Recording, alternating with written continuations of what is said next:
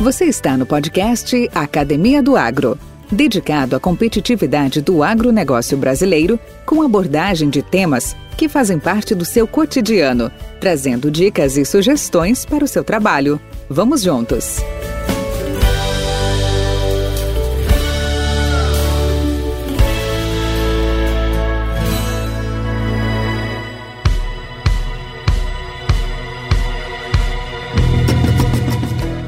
Detentor de uma grande experiência no agronegócio, representada por 31 anos de atividade, nesse tempo ele teve a oportunidade de conhecer e atuar em praticamente todas as regiões produtoras de grãos do Brasil e do Paraguai, com especial destaque para os estados do Paraná e Santa Catarina. Militou em diversas áreas do agronegócio, desde a assistência técnica, passando pelo setor comercial e hoje atuando na consultoria e análise de dados geográficos para o agronegócio. Suas especializações em sensoriamento remoto, agricultura de precisão e utilização de drones geraram um novo e apaixonante desafio para sua carreira, que é a digitalização do agronegócio.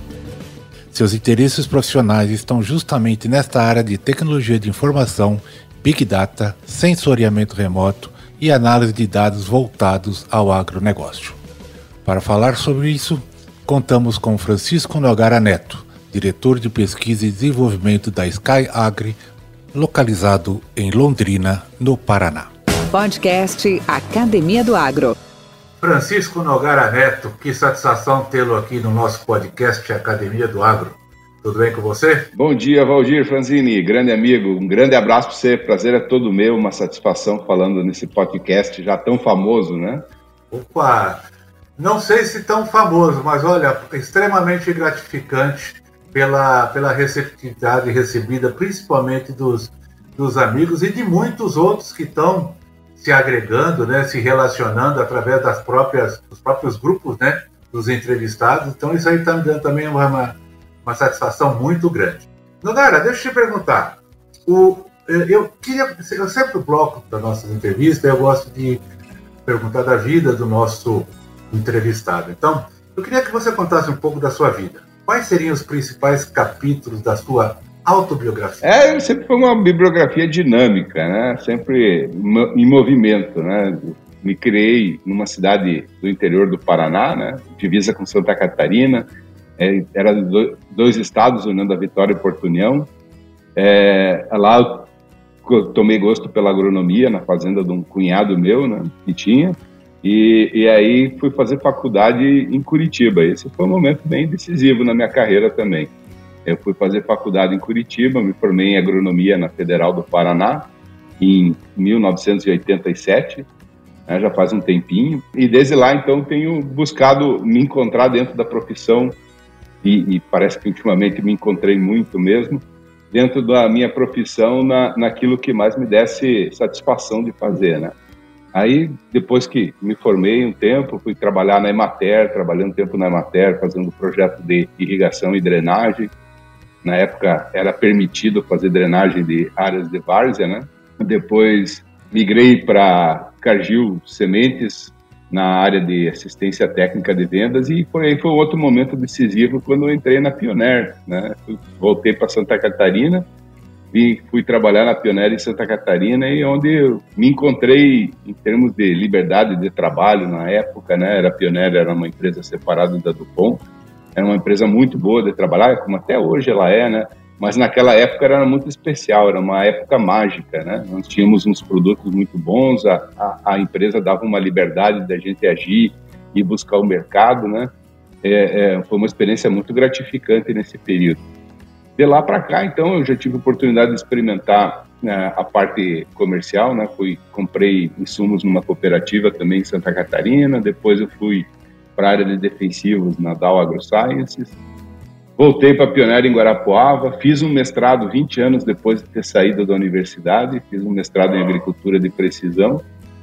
E, e, e por último, eu entrei na Brasmax do Mário, na área de desenvolvimento de produto, é onde eu percebi que a minha caminhada tinha que ser buscar algo que me desse ainda mais satisfação de trabalhar e, e eu já tinha nutrido um gosto muito grande por sensoriamento remoto e novas tecnologias de análise de dados.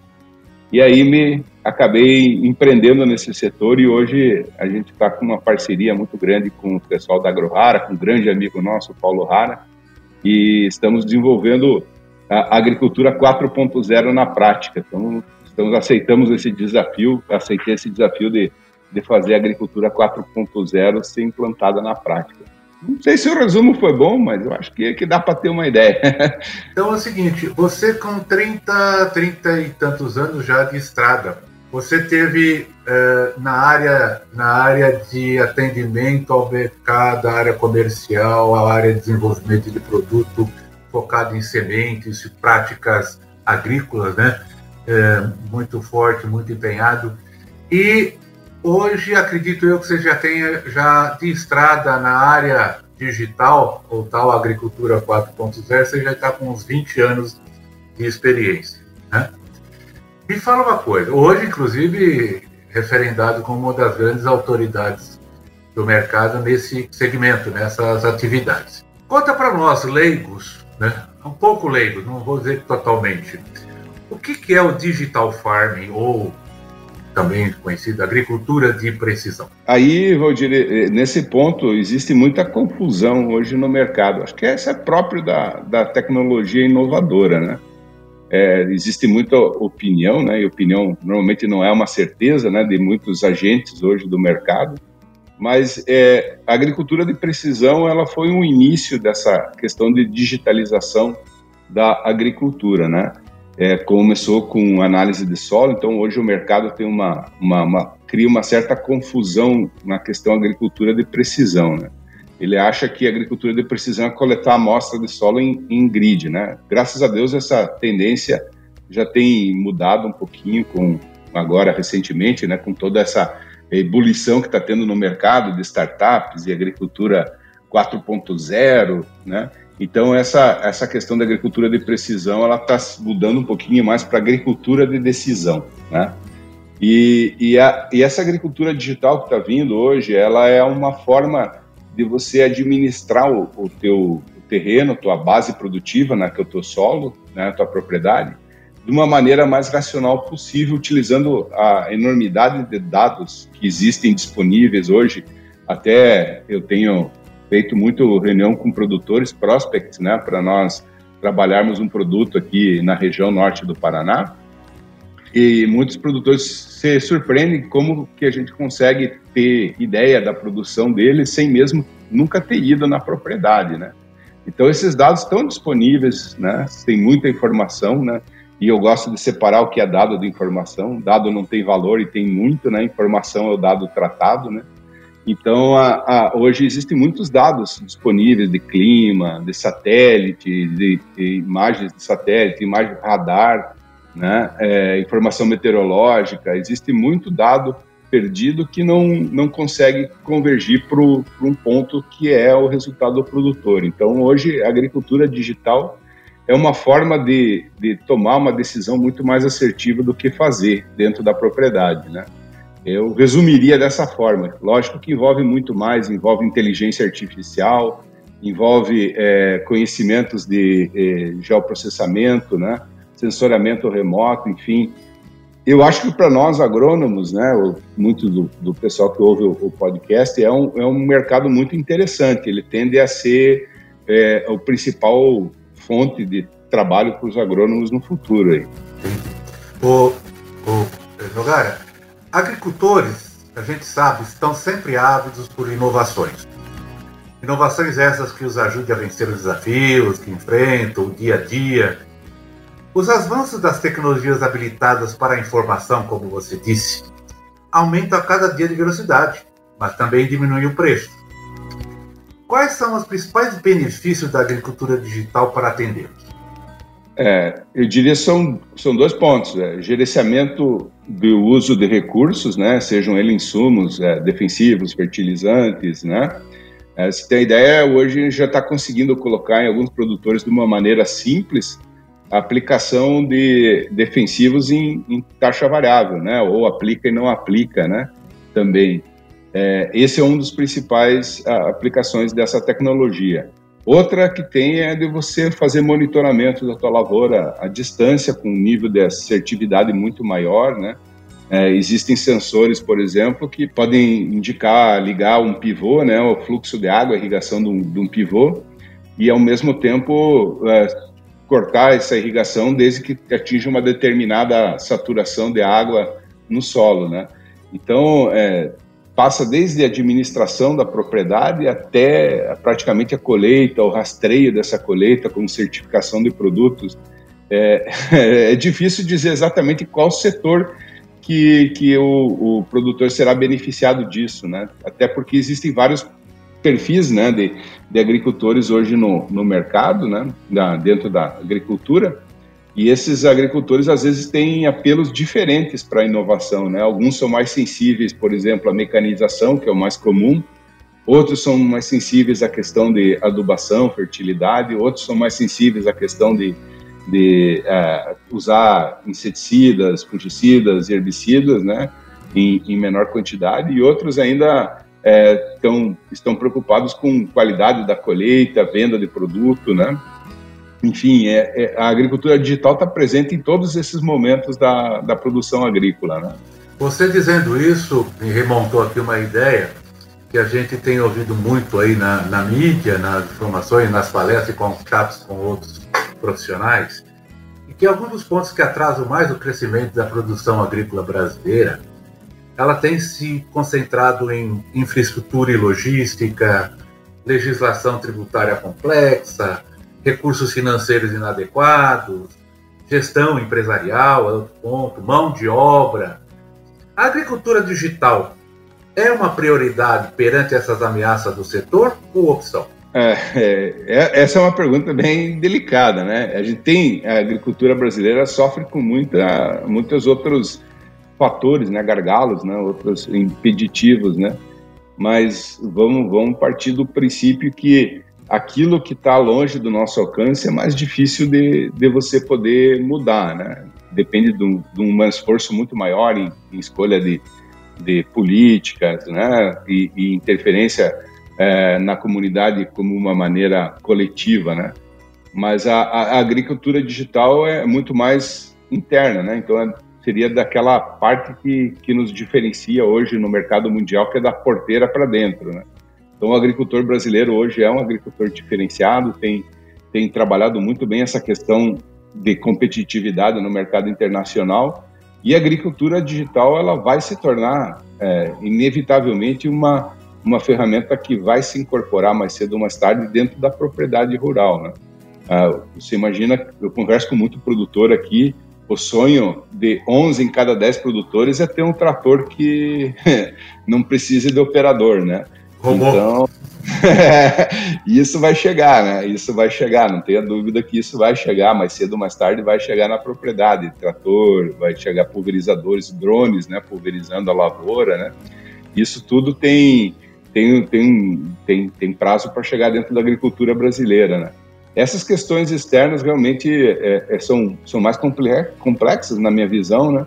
Eu acredito que dentro da propriedade isso não é um impeditivo, porque o agricultor brasileiro é um agricultor competitivo e ele vai perceber e já está percebendo que a agricultura digital é uma, é uma aliada dele a, a ter resultados mais promissores. Né? Viu, isso é, dá para nós dizer que o futuro do agronegócio não está somente na conectividade e na tecnologia.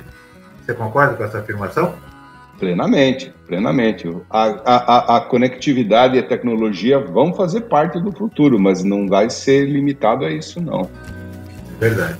É, é, é verdade. Elas vão estar presentes, vão fazer parte da, da, da, agricultura do futuro, mas elas não são o único fator disso. Você comentou algumas, algumas ferramentas né, da agricultura digital e atualmente eh, estima-se, pelo menos eu vi aí na mídia, que nós tenhamos no nosso setor mais de 400 ou 500, não me recordo bem o número, das, ah, das famosas startups, né? Agritechs ou Agitechs aqui no país. E utilizando ferramentas como Big Data, Data Análise, eh, economia compartilhada, Share Economy, drones, IoT, né? A famosa internet das coisas, com a finalidade de otimizar os recursos investidos pelos produtores e que, para isso, eles aumentam o seu nível de produtividade. Ok. Isso é uma tendência ou um fator crítico de sucesso, na sua opinião? É, eu acho que é muito mais um. hoje é, é uma tendência. No futuro vai se tornar crítico, né, Valdir?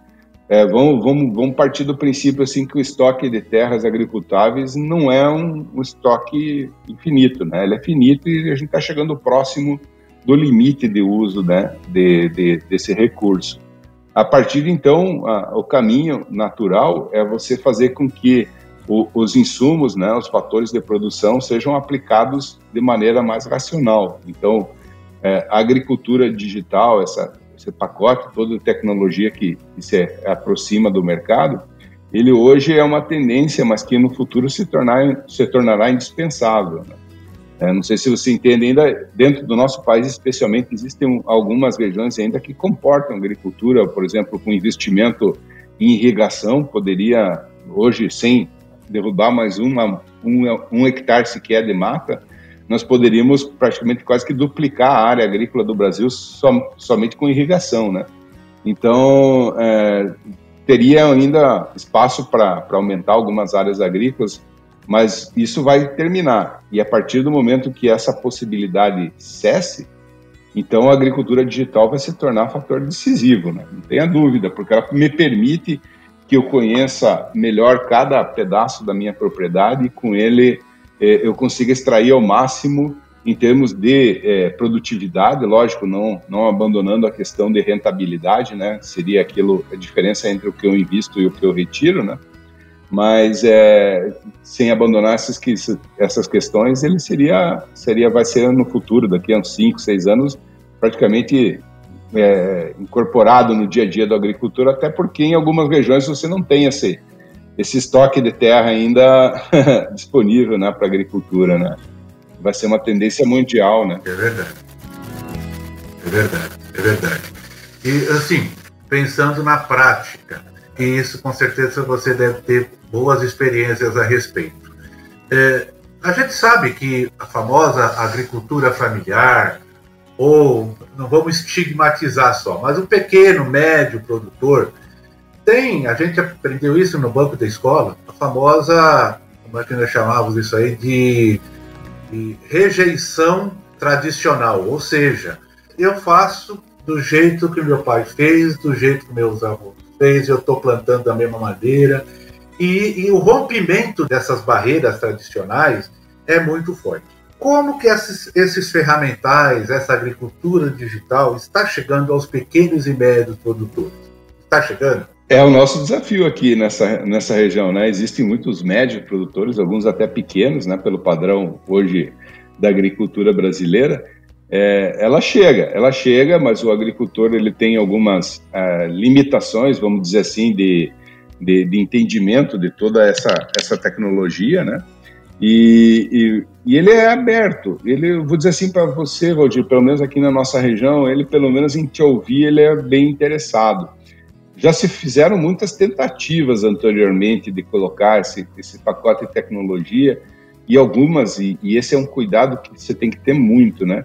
É, você tem que estar bem consolidada o teu produto, quais as características, o benefício dele para você poder ofertar para uma pessoa é, com essa limitação de área plantada e com culturalmente com uma tradição já bastante arraigada, né? Mas é, eles têm ouvido. Eu acho até, Valdir, que o maior entrave hoje é, é a falta de profissionais habilitados para trabalhar com todo esse cabedal de tecnologia, né? Você vê que muito ah, é, é, é, o agricultor ele, ele, ele é sediado, por exemplo, com máquina agrícola, né? Você pensar hoje com uma colhedeira classe 7 acima, né? Desde 2010 ou 2011, não recordo bem direito a data, todas elas têm tecnologia de mapa de colheita, né? E, e a própria Anfávia fala que só 10% desse dado é utilizado. Né? Então, a, a tecnologia está disponível. Você pergunta para um agricultor hoje, ontem mesmo estava falando com um produtor no campo, se ele lembrava do tempo que ele marcava a, as linhas de pulverização da lavoura antes de plantar uma cultura, né? Ele disse, Deus me livre, não quero nem me lembrar disso. Hoje com o GPS é muito melhor. Não, não tenho saudade nenhuma, né? É, é fato, né, Valdir? É. Então eles, é isso abriu muita porteira dentro da propriedade, né? Agora o uso racional dessas tecnologias, aonde eu quero chegar, né, é, é como que você vai utilizar essa tecnologia a teu favor, que é o desafio. E para isso você precisa de profissionais habilitados, né? E, e, infelizmente hoje as nossas faculdades hoje não, não, não, não, perceberam ainda essa, essa tendência de mercado e não estão preparando profissionais. A gente trabalha muito com estagiários aqui, até num, num pacote de serviço que nós temos de monitoramento na lavoura, né?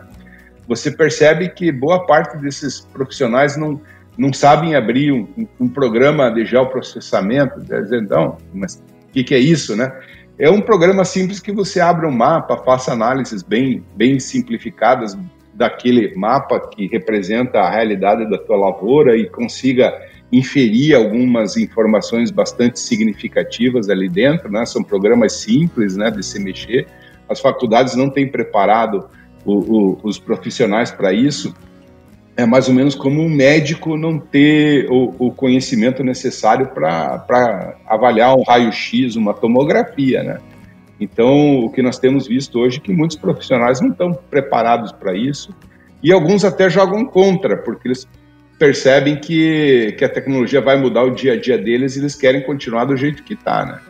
Então, o agricultor... Então, então, então, essa resistência e limitações de tradição, né? É, são, não, é, não é restrito aos produtores, né? A própria não. área de consultores, a área de agrônomos e técnicos também se restringem, né? Até por, por uma conta. Se assustam, não? por não estar tá, não tá preparado, não se prepararam, é, é melhor refutá-las ou serem até um pouco resistentes, né? A adotá-las. É, é exatamente isso. Mas você sabe que isso, é. é.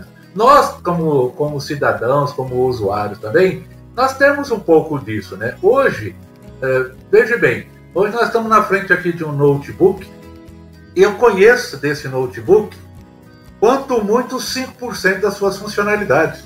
Uma televisão smart, eu conheço talvez uns 30% das suas funcionalidades. Né? De um celular, a gente, quanto que a gente usa de um celular? Antigamente a gente tinha um celular, um smartphone, para falar, né?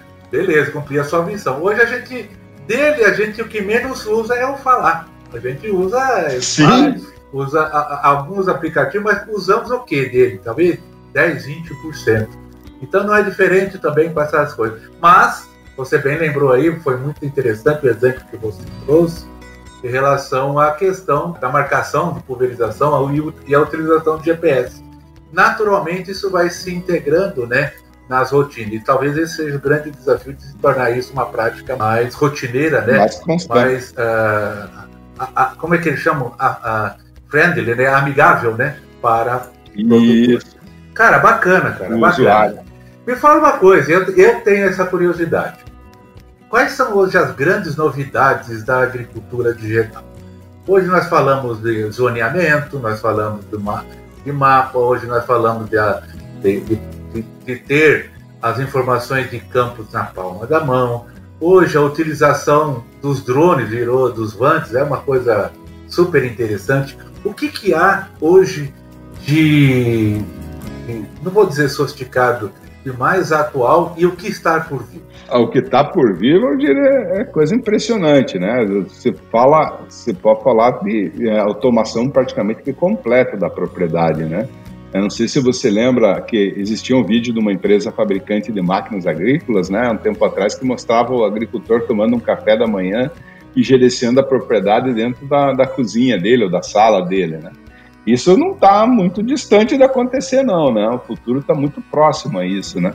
Existem ferramentas para diagnóstico em tempo real de deficiência nutricional, existem ferramentas para para contagem de plantas daninhas, né, e avaliação, localização de planta daninha para fazer a aplicação regionalizada de produtos. Por exemplo, você hoje tem duas ervas que acho que predominam no Brasil como é, invasoras de difícil controle, como capim amargoso e a, e a buva, né? É, você pode quantificar, localizar e, e, fazer aplicação de produtos específicos para diferentes composições dessas ervas daninhas. Isso já existe.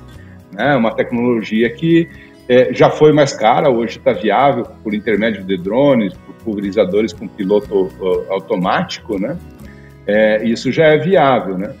É, você tem, é, por exemplo, algumas startups vindo com ferramentas de reconhecimento de deficiência nutricional, de problemas biológicos na planta, né? Você está tendo alguns é, tablets, alguns equipamentos que, por intermédio das imagens, você consegue fazer isso, né? A minha área específica que eu mais gosto, que é o sensoramento remoto, né? O sensoramento remoto hiperespectral, né? É, é, um capítulo à parte, ele me permite identificar uma doença antes que o sintoma aparente é, seja visível, né? Então, depende... Ah, que legal. É, isso tem, tem, tem coisas assim que a gente é, não consegue nem, nem imaginar, é um futuro muito, é, parece distante, mas que tá, já está presente, né? Depende de viabilização dessas tecnologias, né? Mas tem, tem todas as áreas, tem muitas coisas bem interessantes. A área comercial, né, não é especificamente a minha área, mas existem certificações de produtos, né, rastreabilidade que está bem forte hoje, existe um mercado bastante bom para isso, né. É, é, dizer assim, é, é, é, complicado dizer aonde não tem tecnologia nova chegando, Valdir. É muita tecnologia chegando. Algumas não vão se consolidar, né? E algumas vão permanecer com certeza nessa, nessa área. Né? Podcast Academia do Agro. Uma curiosidade, Nogara. Eu vou me colocar na figura, até porque eu também eu sou um pequeno produtor. Eu tenho aí 60 hectares muito bem localizados, com 30 anos de cultivo, cultivo tradicional, conforme, conforme manda o figurino, tá? E aí eu quero contar com os serviços da Nogara Digital Ferment. E pergunto, por onde você começa com esse produtor? Tá? O que, que você uh, desenvolve o seu trabalho? Como é que você presta o serviço para ele? Quais são as primeiros, o primeiro passo a passo que você faz com ele na propriedade? Quais os investimentos iniciais que esse produtor tem que fazer tanto para obter a tecnologia e aprender a fazer isso aí, também quanto a eventuais equipamentos, material, produtos, né, implementos, seja lá o que for. E, na complemento da pergunta, como você trabalha a integração com esses equipamentos, drones, sensores, tecnologias necessárias? É, bom, Rodir, a nossa empresa se chama AgroEvox, né? É, hoje se chama AgroEvox, tá? É, Agroevox. Agroevox tá. né? É, o que eu preciso no primeiro momento é o perímetro da área do, do agricultor. Somente isso. A partir daí, eu elaboro um diagnóstico né, e faço, faço uma entrevista, né? Saber quais as culturas ele planta, né? E, e, e sob que condições, né? Uma entrevista normal. A partir disso, eu construo um histórico da propriedade dele com base de imagem de satélite. Esse histórico é, ele se é, fundamenta em, em, três avaliações: a biomassa que, que a lavoura produziu, a atividade fotossintética e a capacidade que a planta teve de extrair água do solo.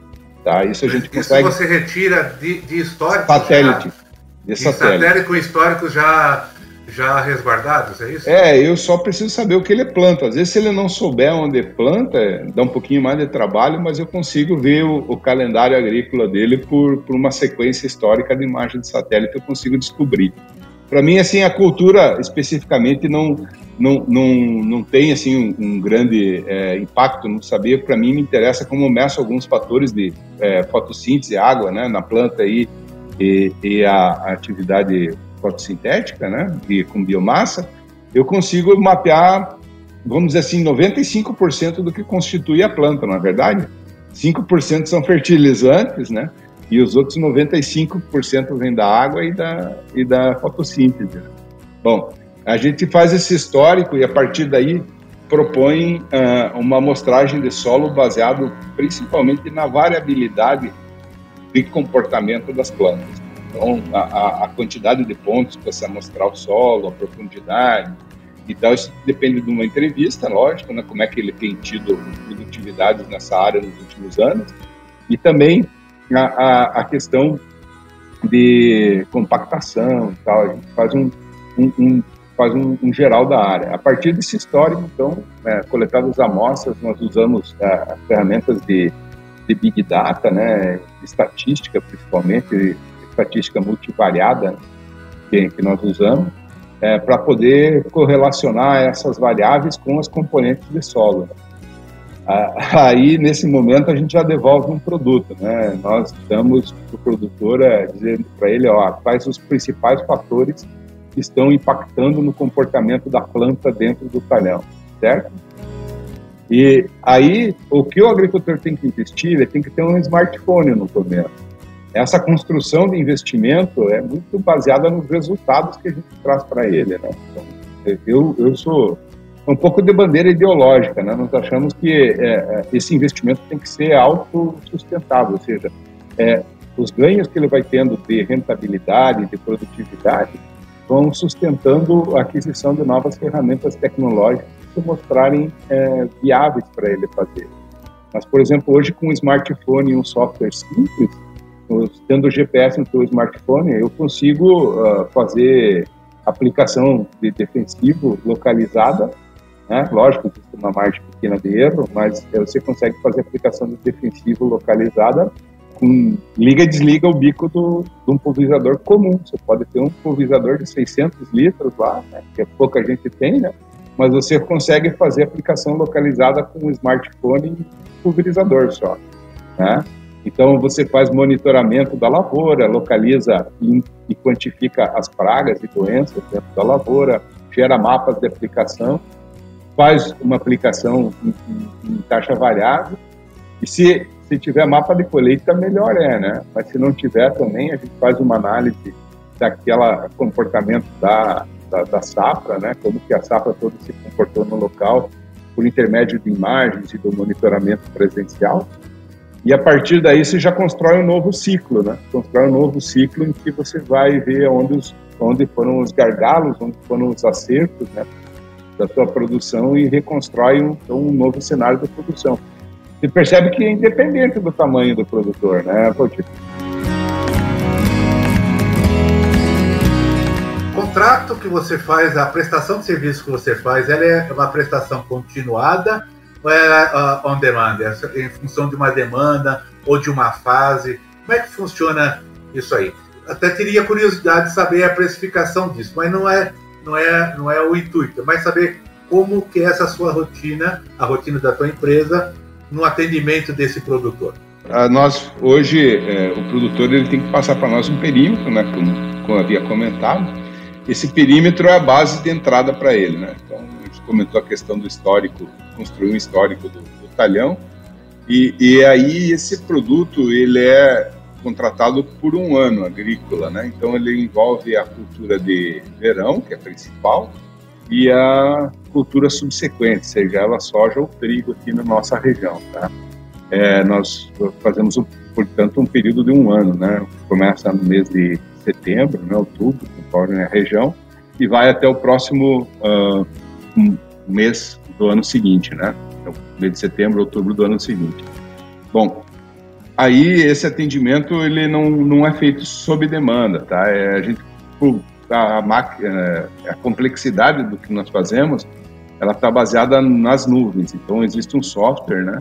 Hoje sediado na Amazon, que esse software ele faz todo o processamento, vamos dizer assim, a parte complexa da, da, da análise dos dados e, e, de relacionamento dos fatores ligados à produção é feito num software que é que é sediado nas nuvens, né? É, onde o, o, produtor tem lá a sua pasta, seu, o seu é, acesso, né? limitado a ele. Tá? É, paralelo a isso, nós notamos também que precisa ter eh, esse monitoramento de pragas a campo, né, como sendo uma variável bastante significativa no, numa questão tanto econômica quanto a questão é, de, de, tomada de decisão no final, para saber quais as estratégias foram corretas, né, de, de aplicação de produtos, né, aonde precisa ter, ter atenção. Então, você percebe que é, é, ela é cíclica, né? se o nosso serviço trouxe benefícios, né, nós partimos do princípio que o agricultor vai acabar comprando mais uma safra, né? Uh, se ele é, porque ele praticamente ele esse ganho de, de resultados muito é baseado nesse histórico estruturado. Então você pensa bem, a gente vai ter comportamento da lavoura dele histórico lá dentro da nossa plataforma. Você vai ter é, questão de fertilidade, né, dentro da, dessa plataforma toda ela mapeada. É, do que vale para um agricultor um book muito grande, bonito, colorido, com mapas de agricultura de precisão, se ele não consegue comparar as situações durante o tempo, né? Então, essa é a nossa filosofia de você armazenar essa quantidade enorme de dados e com cada ciclo, com cada ano, você consiga tomar decisões cada vez mais assertivas. E isso de fato funciona, Valdir. A gente já tem cliente aqui há dois anos, né? Os, os pilotos que nós fizemos aqui há dois anos, né? Hoje já tem agricultor usando o nosso serviço para dizer, ó, aquele produto não funcionou tão bem quanto esse, o residual não foi tão bom para controle de percevejo, que é a nossa principal praga aqui, né? É o, o terror da turma na soja aqui, é o percevejo. Então ele consegue avaliar essas estratégias, né? E quanto mais informação se tiver, mais mais confiável é o resultado, né? Então essa essa questão ela é, é anual, até por uma questão que que nós temos que confiar no nosso produto e no que nós trouxemos de benefício para o agricultor, né? Mas ela tem se mostrado é, interessante na, na, no, no tempo também de você contratar ano após ano. Ah, que beleza, hein? Cara, já estamos chegando aí no, nossos, no nosso finalmente e, e eu quero te deixar uma pergunta e você pode finalizar também a sua mensagem. E eu queria saber quem são seus melhores amigos. Rapaz, meus melhores amigos é... é. a gente sempre começa assim, é a vida, né? Eu tenho amigos em todos os lugares, graças a Deus, onde eu passei eu sempre deixei amigos, né? E eu não costumo quantificar quem é o melhor amigo. Tem uns amigos do peito aí, né? Hoje eu tenho um parceirão que é o Paulo Rara aí, que é um amigaço meu. Mas o meu melhor amigo hoje, eu vou dizer assim para você, é o conhecimento, né? É o conhecimento, né? É leitura, é você estar tá se atualizando, é, é, ter desafios, né? É, ele que move a pessoa a, a sempre estar tá saindo da zona de conforto e, e buscar é, viver essa vida mais intensa dentro daquilo que, que a gente gosta de fazer, né? É, então, eu acho essa pergunta bem complicada de, de, responder, mas eu digo que meus melhores amigos hoje é, é meu, é, são os livros, é a tecnologia, a leitura, o conhecimento, ela é, é a minha melhor amiga, né? Ela que me ajuda a, a viver melhor. As, as, as, perguntas mais fáceis, novamente, eu deixo para o final. É por isso que eu fiz essa pergunta para ti. é, você está parecendo a Bujanra, né? O que é a vida. É o que é a vida. Muito é, grato pela sua atenção, pela, pela, por, esse, por, esse, show de que que é isso, informações muito boas, muito interessantes, tá? Tenho certeza que a nossa audiência vai, vai gostar muito de, de se atualizar com esses comentários que você, com tão, com tão boa propriedade, abordou. Tá bom? E que é isso, cara. Dentro do que a gente pode ajudar os colegas aí, eu sou um esforçado, né? Eu sou trabalho, como disse, assim, a gente lê muito, estuda, faz conexões com o dia a dia, gosto muito do que eu faço, isso me ajuda bastante, né? E, e, e o pouco que a gente sabe é um prazer compartilhar com os amigos, não tem a menor dúvida disso. Legal, cara. Então, aos nossos ouvintes aí, quiserem o contato do Nogara, vocês vão na descrição do podcast, vai estar o link dele, uh, do e-mail dele, do zap dele, e que fiquem à vontade, né, Nogara? Coloca à disposição aí o pessoal para quiser claro, se cara, interessar, claro. se aprofundar mais nesse tema tão fascinante, fique à vontade. Obrigado e até a próxima. Também, tá Valdir. É um prazer atender todos. Muito obrigado, Valdizão. Um abração a todos aí. Também, tá grande abraço. Obrigado pela audiência. Com temas expressivos e dinâmicos, esse intercâmbio semanal visa oferecer um melhor desenvolvimento em suas habilidades profissionais e nas atividades e práticas do seu cotidiano. Somos da Academia do Agro, o podcast para todos aqueles apaixonados pelo agronegócio. Te aguardamos no próximo episódio. Até lá!